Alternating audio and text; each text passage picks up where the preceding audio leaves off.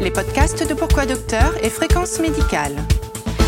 En partenariat avec le groupe Vive. Jean-François Lemoine. Bonjour et bienvenue à l'écoute de ce podcast d'actualité sur la pandémie. Nous sommes le 1er décembre et, ce qui était totalement improbable il y a encore six mois, au début de la première année de la vaccination anti-Covid. Alors au sommaire de cette émission, quelques aspects de cette vaccination. Le premier dont on peut donner des informations certaines, qui vacciner La HS a en effet rendu sa copie, logique et sans surprise à partir du moment où le président avait balayé l'option de la vaccination obligatoire. Tous les plus de 18 ans ont désormais leur catégorie en fonction de leur âge, leur comorbidité et de leur profession. Mais qui vaccinera et avec quel vaccin? Ce n'est pas encore précisé car sans doute pas encore décidé. Pas de vaccinodrome, mais recours aux médecins libéraux, pharmaciens et infirmières. Les négociations sont théoriquement en cours, mais vous entendrez que ce n'est pas si simple que cela.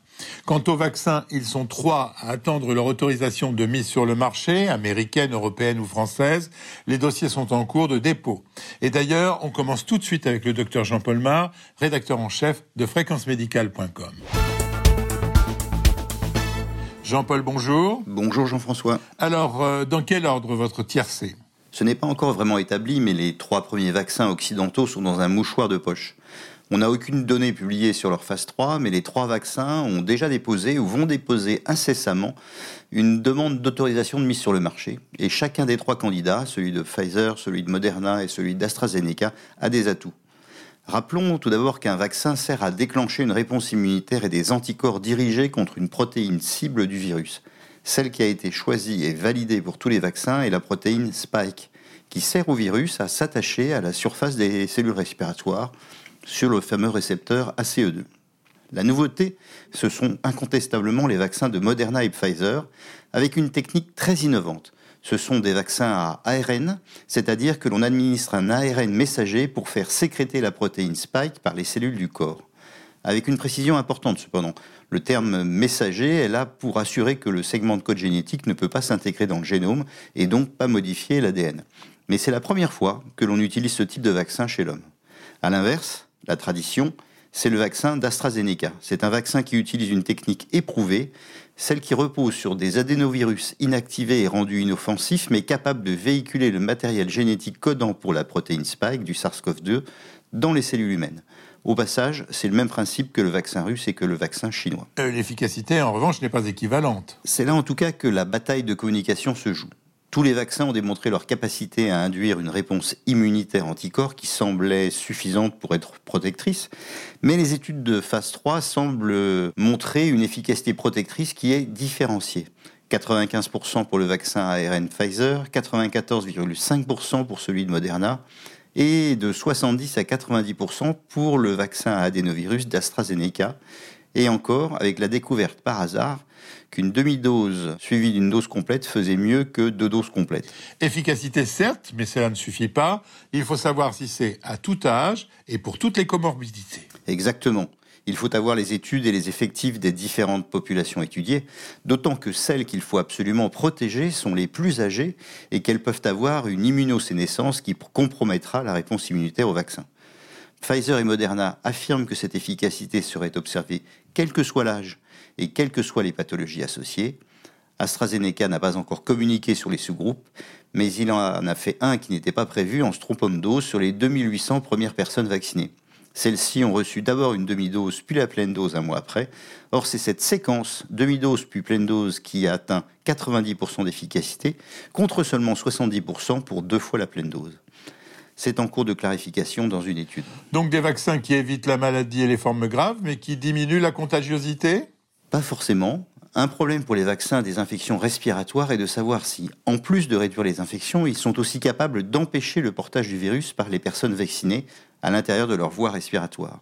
C'est encore une grande inconnue, or c'est critique, bien sûr, pour contrôler la pandémie. S'il y a persistance du portage, il faudra alors vacciner tout le monde pour qu'elle cesse. Une autre inconnue est la durée de la protection, car il semble que les coronavirus en général ne soient pas très immunogènes. Les personnes qui ont été malades seraient protégées pendant seulement six mois. Donc on peut se demander s'il ne faudra pas refaire le vaccin tous les ans, tous les deux ans, on ne sait pas. Dernier problème, la conservation et le transport de ces vaccins, qui sont très compliqués avec les nouveaux vaccins ARN. Ceux-ci doivent être conservés à moins 20 degrés pour celui de Moderna et entre moins 80 et moins 70 degrés pour celui de Pfizer. Là, c'est bien sûr un avantage pour celui de AstraZeneca, qui se conserve dans un simple réfrigérateur entre 2 et 8 degrés pendant 6 mois, ce qui est beaucoup plus simple pour une vaccination en ville. Dernier caractère discriminant, c'est le prix bien sûr, avec 20,90 euros pour le vaccin de Moderna, 16,30 euros pour celui de Pfizer et seulement 2,50 euros pour celui d'AstraZeneca. Le coût total de la vaccination bien sûr est à multiplier par deux puisqu'il faudra deux doses. Encore que le président français d'AstraZeneca, Pascal Soriot, ait affirmé depuis le début que son vaccin serait à prix coûtant pendant la pandémie en précisant toutefois un peu plus tard que cela valait jusqu'en septembre 2021 seulement. Mais c'est un effort à souligner. De toute façon, il faudra composer puisqu'aucun laboratoire n'a les quantités suffisantes pour vacciner tout le monde. En effet, à ce jour, c'est 300 millions de doses commandées par l'Europe pour le vaccin de Pfizer, 160 millions pour celui de Moderna et 400 millions de doses pour celui d'AstraZeneca. Là, il faut diviser par deux, puisque la vaccination comprend donc deux doses à un mois d'intervalle, mais cela donne largement de quoi vacciner les 380 millions d'Européens, d'autant que d'autres vaccins arrivent au deuxième trimestre de 2021, dont celui de Sanofi. Et donc tous ceux qui auront envie d'être vaccinés le seront. Quant à savoir quand? Alors les dossiers sont en cours de dépôt, les agences vont se mettre au travail et nous aurons besoin de renseignements bien sûr complémentaires. Une information cependant, Stella Kyriakides, commissaire européenne à la santé, affirme que tous les Européens auront accès au vaccin en même temps. Alors est-ce un vœu pieux européen ou une course entre États au final? Il est sans doute tentant pour tous les pays de commencer symboliquement la dernière semaine de l'année, mais le gros de la vaccination va bien sûr se faire tout au long du printemps. Donc en attendant, il faut absolument respecter les mesures de distanciation dont l'efficacité a été elle aussi validée. Merci Jean-Paul. Alors on comprend que l'heure du choix approche, mais une fois le vaccin choisi, et d'ailleurs par qui, il faut se faire vacciner. On commence par qui? Eh bien, on sait aujourd'hui quels seront les publics prioritaires dans la campagne de vaccination. On en sait un peu plus sur les premiers vaccins qui seront disponibles, mais des interrogations subsistent sur un point essentiel qui pourra administrer ce vaccin anti-Covid? En effet, Jean-François, à ce point, il n'est pas encore tranché. Hein. La Haute Autorité de Santé qui a précisé hier quelles étaient les catégories qui seront prioritaires pour être vaccinées, euh, elle en est encore qu'au stade des recommandations pour définir qui pourra faire ce vaccin. Alors une seule chose est sûre, euh, les médecins traitants sont en première ligne, ils le revendiquent d'ailleurs haut et fort, et c'est vrai que ce sont les premiers auxquels on pense à s'adresser lorsque l'on doit se faire vacciner. Bien sûr, d'autres professions de santé sont aussi, si on peut dire, sur les rangs, ce sont les infirmiers et les pharmaciens. Bien sûr, les pharmaciens sont déjà habilités à vacciner contre la grippe. Alors pourquoi pas contre la Covid? Les pharmaciens participent largement, comme vous le dites Jean-François, aux campagnes de vaccination contre la grippe, mais il faut savoir qu'ils le font dans le cadre d'une adaptation réglementaire qui n'a pas encore été étendue au vaccin contre la Covid-19.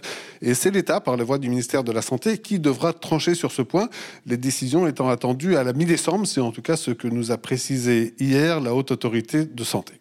Verra-t-on la mise en place de grands centres de vaccination, comme cela avait été le cas à l'automne 2009 pour le vaccin contre la grippe H1N1 C'est pas certain et pour deux raisons. Hein. La première, c'est que cette opération, elle n'avait pas rencontré un grand succès, c'est le moins qu'on puisse dire. Euh, donc, ce qui avait été fait pour la grippe H1N1 n'apparaît pas à l'évidence comme l'exemple à suivre et à reproduire. Mais Surtout, cette campagne de vaccination contre la Covid-19, elle va se dérouler dans un contexte très particulier. D'abord, une montée dans le pays d'une certaine défiance face à la vaccination en général et une défiance encore plus grande face au vaccin contre la Covid-19. Hein. Les sondages les plus récents montrent que plus d'un Français sur deux, 59% même dans une des dernières enquêtes sur ce sujet, n'ont pas l'intention de se faire vacciner contre cette maladie. C'est un chiffre très important qui peut s'expliquer par les doutes qui existent encore sur l'efficacité de ces vaccins, dont la plupart sont encore au stade des essais cliniques, et puis aussi par la crainte que l'on soit allé un peu vite dans leur mise au point avec toutes les prudences que ça inspire vis-à-vis d'éventuels effets secondaires à moyen ou à long terme. On a beaucoup répété au début de cette crise qu'il fallait cinq ans pour mettre au point un vaccin. Alors forcément, des produits qui sont sortis des laboratoires en quelques mois, ils font naître des interrogations quant à leur sécurité. Donc, Pour en revenir à la stratégie de vaccination qui est en train de se construire, une de ses priorités sera de gagner la confiance des Français. Et ceux auxquels les Français font le plus confiance, eh bien, c'est leurs médecins traitants. Sûrement pas des anonymes, quelle que soit leur qualité de soignant, qui seraient rassemblés dans des gymnases ou des salles des fêtes pour piquer tout le monde. Et puis, il ne faut pas oublier que nous serons toujours en état d'urgence sanitaire, ce qui ne semble pas du tout compatible avec des dizaines de personnes faisant la queue pour être vaccinées au milieu de dizaines d'autres. Donc, cette hypothèse de vaccination est à écarter. A priori, oui, même si les recommandations de la Haute Autorité de Santé avancent la possibilité de recourir à ce qu'elle appelle des solutions complémentaires. Mais encore une fois, c'est sur ce problème de confiance qu'elle travaille pour faire ses recommandations, en posant comme principe que ceux qui vont vacciner doivent être ceux qui sont au plus près des personnes à vacciner. À vous entendre, on semble s'orienter vers une vaccination très centrée sur les médecins de ville. Nous savons tous, Jean-François, que ce sont eux qui seront les plus à même de rassurer, de convaincre les patients de l'importance de se faire vacciner. Les mieux placés aussi pour expliquer ce qu'est un vaccin et puis aussi de suivre les patients vaccinés parce que on peut pas nier qu'il y a encore une part d'inconnu face à différents produits qui pourront être administrés et on parle déjà de réactions assez fortes, de fièvre, de douleurs qui apparaissent après chacune des injections chez ceux qui participent aux essais cliniques. Donc, il serait raisonnable de s'assurer que les personnes vaccinées, eh bien, elles seront pas ensuite lâchées dans la nature sans la moindre surveillance. Mais tout mettre dans les mains des médecins, n'est-ce pas prendre le risque de limiter l'ampleur de cette campagne de vaccination? Si, bien sûr, et c'est pour cela que la haute autorité nous a confié qu'elle réfléchit aussi à des formules de vaccination ambulatoire pour les personnes les plus vulnérables, qui sont parfois très très éloignées du système de santé, à la nécessité, bien sûr, d'aller au plus près de là où vivent ces personnes. Et c'est pour ces cas-là que l'implication des infirmiers, des pharmaciens pourrait être un apport à la fois pour convaincre et puis bien sûr pour vacciner. Mais répétons-le encore, la priorité devra vraiment être donnée pour cette campagne de vaccination au parcours les plus simples possibles. C'est vraiment là le fil rouge des recommandations de la Haute Autorité de Santé. Merci Thierry. Donc, cela semble certain qu'on ne va pas avoir recours au vaccinodrome, alors que c'est la technique retenue par les Allemands. Encore une fois, la notion d'Europe n'est pas parfaite. En France, on compte donc sur les professions libérales, par exemple les pharmaciens qui viennent de vacciner 3 millions de Français contre la grippe, avec beaucoup de satisfaction des deux côtés, vaccineurs vaccinés semble-t-il. Alors on recommence avec la Covid Pas si simple. Nous sommes avec Gilles Bonnefond, le président de l'USPO, l'Union des syndicats de pharmaciens d'officine. Bonjour Gilles Bonnefond. Bonjour. Alors les pharmaciens sont prêts à vacciner? Ah ben oui, euh, sur, sur une stratégie euh, de santé publique aussi importante que la vaccination contre la Covid, où on veut vacciner en un an euh, toute la population, enfin en tout cas le maximum de Français qui souhaitent se faire vacciner, ben, nous on est prêts à l'effort de gare, hein, parce que de toute manière ça ne pourra se faire qu'avec les libéraux, que ce soit les médecins, les infirmiers, les pharmaciens. Personne ne pourra le faire seul. Vous commencez quand? Dès le mois de janvier? Alors c'est sûr que le premier vaccin qui va arriver, Pfizer, qui est réservé aux maisons de retraite et ensuite aux professionnels dans les établissements, bon là on est déjà euh, court-circuité, euh, bien évidemment. Euh, mais ça c'est pas grave. C'est quand on va s'adresser à la ville, euh, en fonction des populations cibles, plus de 65 ans, euh, et ensuite euh, on descend en âge, mais on, on, continue de garder un risque de comorbidité. Là, du moment qu'on s'adresse aux patients en ville, eh bien, il faut que ça passe par les trois professions de l'équipe de soins primaires, quelle que soit la profession, sans qu'une dise il faut absolument que ça passe par moi. Et c'est un petit peu ce qu'on a entendu de la part des médecins qui demandent à ce que d'abord ils aient une consultation euh, une espèce de consultation de prévention euh, pour pouvoir vacciner Certainement pas. Parce que là, on va créer un goulot d'étranglement. On va inquiéter la population euh, parce qu'ils vont dire oh, s'il faut que je passe chez le docteur avant, c'est qu'il y a quelque chose qui ne va pas. Donc perte de confiance sur le vaccin, c'est vraiment pas le, le moment. C'est de dire du moment qu'il y a des vaccins qui sont disponibles, il y a trois professions qui peuvent vacciner on met en place la traçabilité, le renouvellement, puisque c'est à renouveler à 21 jours ou à, ou à un mois, et on reste sur des critères euh, de euh, sélection de la population qui va être évolutive au cours de l'année 2021. Il faut absorber 45-50 millions de vaccinations en six mois. Donc ça ne peut pas être uniquement dans les cabinets médicaux, c'est tout simplement euh, complètement irréaliste. Cela veut dire que vous n'avez pas encore eu de contact concret avec le ministère de la Santé ou l'HAS Non, pour l'instant non, puisqu'on est sur le premier vaccin euh, pour, pour les établissements, euh, pour les EHPAD, mais le reste est en pleine discussion et je vois le lobbying des, des médecins se mettre en route à grands coups de communication en expliquant qu'il faut que tout passe par eux et uniquement par eux. Bon, je trouve pas ça très, très astucieux au moment où tout le monde parle de coordination, euh, de travail en commun, et on sait que là, ça va être très concentré. Hein. Euh, vacciner, nous, on a vacciné 3 millions euh, de, de, personnes en 4 semaines en pharmacie contre la grippe. Nous, on sait absorber ce travail, mais on, on en a vacciné que 3 millions. Donc il y a de la place pour les infirmiers et pour les médecins. Après, moi, je partage l'opinion, euh, euh, il ne faut pas de vaccinodrome, euh, parce que les vaccinodromes, ça a une, une, connotation négative et qui n'a pas marché. voilà, on se servira des vaccinodromes si c'est nécessaire, parce que le, les, les, professionnels n'y arrivent pas. Mais au départ, on fait avec les trois professions habilitées à vacciner. D'ailleurs, c'est ce que dit l'HAS. Il faudra élargir les compétences pour la vaccination contre la Covid aux infirmiers et aux pharmaciens. Ah, c'est inquiétant ce que vous dites là, Gilles Bonnefond, car euh, même si on commence par les EHPAD, on va très vite se retrouver à vacciner ailleurs. Oui, c'est le, le, mois de février, le mois de mars. Euh, donc c'est pour ça que bon là il commence à y avoir un premier tour de table avec les pouvoirs publics, mais le discours des médecins contribue à brouiller le message. Euh, et ça, c'est pas bon. Et vous craignez une faillite comme pour les masques ou les tests? Ah ben, En tout cas, si on confie à une seule profession la vaccination, et si on dit qu'il faut absolument une consultation pour pouvoir être vacciné, autant dire qu'on va tout retarder et que ce sera certainement très compliqué euh, pour répondre à la demande des patients, ou alors on va créer de l'inquiétude inutile euh, vis-à-vis des patients en disant oh là là si il faut absolument que j'ai une consultation. Et, et, que va dire le médecin? Euh, vous êtes pour la vaccination? Vous êtes contre? Euh, vous euh, voilà il peut y avoir des effets secondaires? Ben oui comme tous les médicaments comme tous les vaccins. C'est quoi cet entretien? C'est un entretien pour faire ou un entretien pour pour inquiéter? Et puis ça retarde tout ça. Et on voit bien que les médecins sont débordés.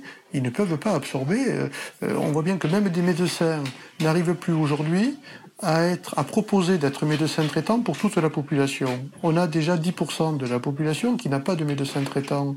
Et on dit il faut que tout passe par le médecin. C'est pas très sérieux, quoi.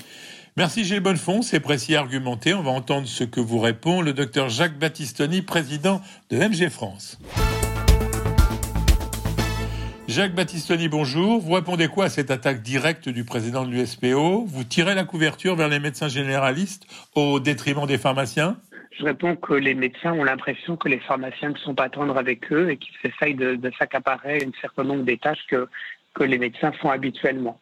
Au-delà de cette euh, réaction d'humeur, ce que je voudrais simplement rappeler, c'est que j'ai veillé euh, avec beaucoup d'attention euh, dans toutes mes déclarations, elles ont été assez nombreuses, il est vrai, depuis 48 heures, à toujours associer les professionnels de santé de ville à l'organisation des soins et notamment à la vaccination je l'ai dit et je l'ai répété à plusieurs reprises, dès lors qu'il y a un médecin qui est présent dans le cadre d'une organisation locale, la présence des infirmières et des pharmaciens doit pouvoir nous aider à vacciner plus, facilement et de plus nombreuses personnes. De notre côté, on constate que la stratégie ne semble pas encore arrêtée, mais peut-être vous en savez plus que les autres.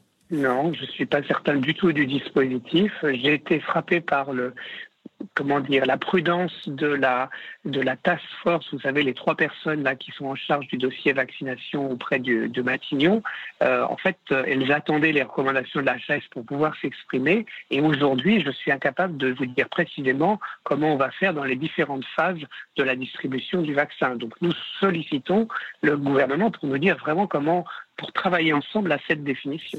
Il y a quand même urgence, non? Oui, alors je crois qu'on a un petit peu de temps quand même. Ce que j'ai compris, c'est que dans un premier temps, et grosso modo pendant le mois de janvier, on va vacciner dans les EHPAD et on va vacciner les professionnels de santé. Et si on compte le nombre de personnes concernées, on est au-delà des doses disponibles pour le mois de janvier. Ça n'est qu'à partir du mois de février qu'on commencera à attaquer, si je puis dire, à vacciner les personnes vulnérables et donc le grand public. Gilles Bonnefond vous reproche d'avoir demandé une consultation pré-vaccination. Nous avons demandé depuis des mois à l'ACNAM de faire une consultation euh, qui concernent le, déconfinement et qui permettent aux, personnes, et notamment aux personnes vulnérables, de savoir comment aborder les échéances à venir.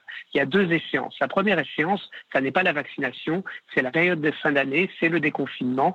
Et là, nous avons besoin d'avoir du temps et que ces patients soient invités par l'assurance maladie à partager avec nous un temps de consultation pour préparer ce déconfinement et notamment les fêtes de fin d'année. Et évidemment, à cette occasion-là, on parlera aussi de la vaccination. Mais face au nombre de personnes concernées, vous allez pouvoir faire face Ce sont nos patients. Hein, ce que nous souhaitons, c'est voir nos patients dans un laps de temps qui va durer en gros pendant le mois de décembre. Il est temps de s'y mettre, mais c'est quelque chose de tout à fait réalisable. Alors une des critiques que vient de vous faire Gilles Bonnefond est d'une part le nombre important de gens qui n'ont pas de médecin attitré et le côté anxiogène de cette consultation qui sera parfois effectuée par des médecins pas persuadés de l'intérêt de la vaccination en général et de celle-ci en particulier qui comporte encore des zones d'ombre scientifiques. Je réponds que les premières personnes qu'il va falloir que le gouvernement et que les autorités sanitaires convainquent sont effectivement les médecins, mais de même que les pharmaciens ou de même que les infirmières. Il n'y a pas plus chez les médecins de, gens hostiles à la vaccination a priori. Cette hostilité, elle se retrouve dans toutes les classes de la population. Euh, la seule solution, ça n'est pas de dire on va faire telle ou telle profession plutôt que telle autre, c'est de donner une information transparente, la plus complète possible et disponible dès qu'elle est connue. Apparemment, le président et son Premier ministre s'y sont engagés, mais février, puisque c'est votre échéance, c'est proche pour calmer les angoisses des médecins qui doutent. Je pense qu'on va avoir les réponses forcément au fil de l'eau, au fur et à mesure que euh, les, laboratoires vont produire les, séries et les, études qu'ils ont faites. On a besoin d'instances scientifiques indépendantes, on a besoin de la haute autorité de santé, on a besoin de l'avis du collège de la médecine générale. Je ne doute pas qu'ils vont nous prodiguer de façon très régulière euh, le maximum d'informations sur ces vaccins. Je voudrais qu'on ne perde pas de vue que la vaccination contre le Covid est probablement la meilleure et peut-être même la seule solution de se sortir de cette épidémie. Pour parler de cohérence européenne, les Allemands ont choisi le vaccinodrome, deux minutes de vaccination, 28 minutes de surveillance. Cette option semble abandonnée en France? Mais je ne peux pas vous répondre à cette question. Je ne connais pas euh, aujourd'hui la, décision euh, des instances qui s'occupent de ça, de la task force. Nous avons eu une information descendante. On nous a dit quels seront les vaccins disponibles et à quel moment. À aucun moment on a eu le temps de parler, d'évoquer la question de comment on fait. Et donc nous, nous allons revenir dès cette semaine vers le ministère pour lui demander comment on s'organise. Vous ne semblez pas disposer d'une stratégie solide de la part du ministère de la Santé. Vous n'avez pas peur d'errement comme pour les tests? Ben, je suis, je crains qu'il y ait un manque de stratégie en ce moment, mais je crois qu'il n'est pas trop tard pour bien faire. Nous allons nous retourner vers le gouvernement. Nous allons lui demander euh, de prendre une part très active dans l'organisation de la, réalisation de la vaccination auprès du public. Je l'ai dit, on dispose d'un peu de temps si on commence sur les personnes euh, personnelles de santé et dans les EHPAD. Donc il faut qu'on soit prêt pour le début février pour attaquer véritablement la phase de vaccination qui va concerner le grand public et les personnes vulnérables. Merci Jacques Battistoni, on retiendra votre optimisme. Optimisme mesuré, je crois, mais optimisme quand même, il faut le faire. Ce podcast est terminé. Vous avez compris qu'avec la vaccination, on est face à beaucoup de questions avec peu de réponses encore. Soyons optimistes comme Jacques Battistoni. Disposer aujourd'hui d'un vaccin semblait irréaliste il y a peu. Cela signifie qu'une réunion d'intelligence remarquable est en marche et que la recherche est incroyablement puissante et rapide. Nous serons là pour vous donner toutes ces informations sur nos deux sites, fréquencemédicale.com et pourquoidocteur.fr, mais aussi grâce à ces podcasts. Vous avez d'ailleurs rendez-vous avec le docteur Nicolas Leblanc jeudi pour parler de gastroentérologie et de Covid. La lutte contre le cancer colorectal est aussi une victime collatérale de la pandémie. Et puis on remercie le groupe Vive qui nous permet de faire ces podcasts en toute indépendance rédactionnelle. C'est important de signaler. On se retrouve mardi à la même heure. En attendant, portez-vous bien.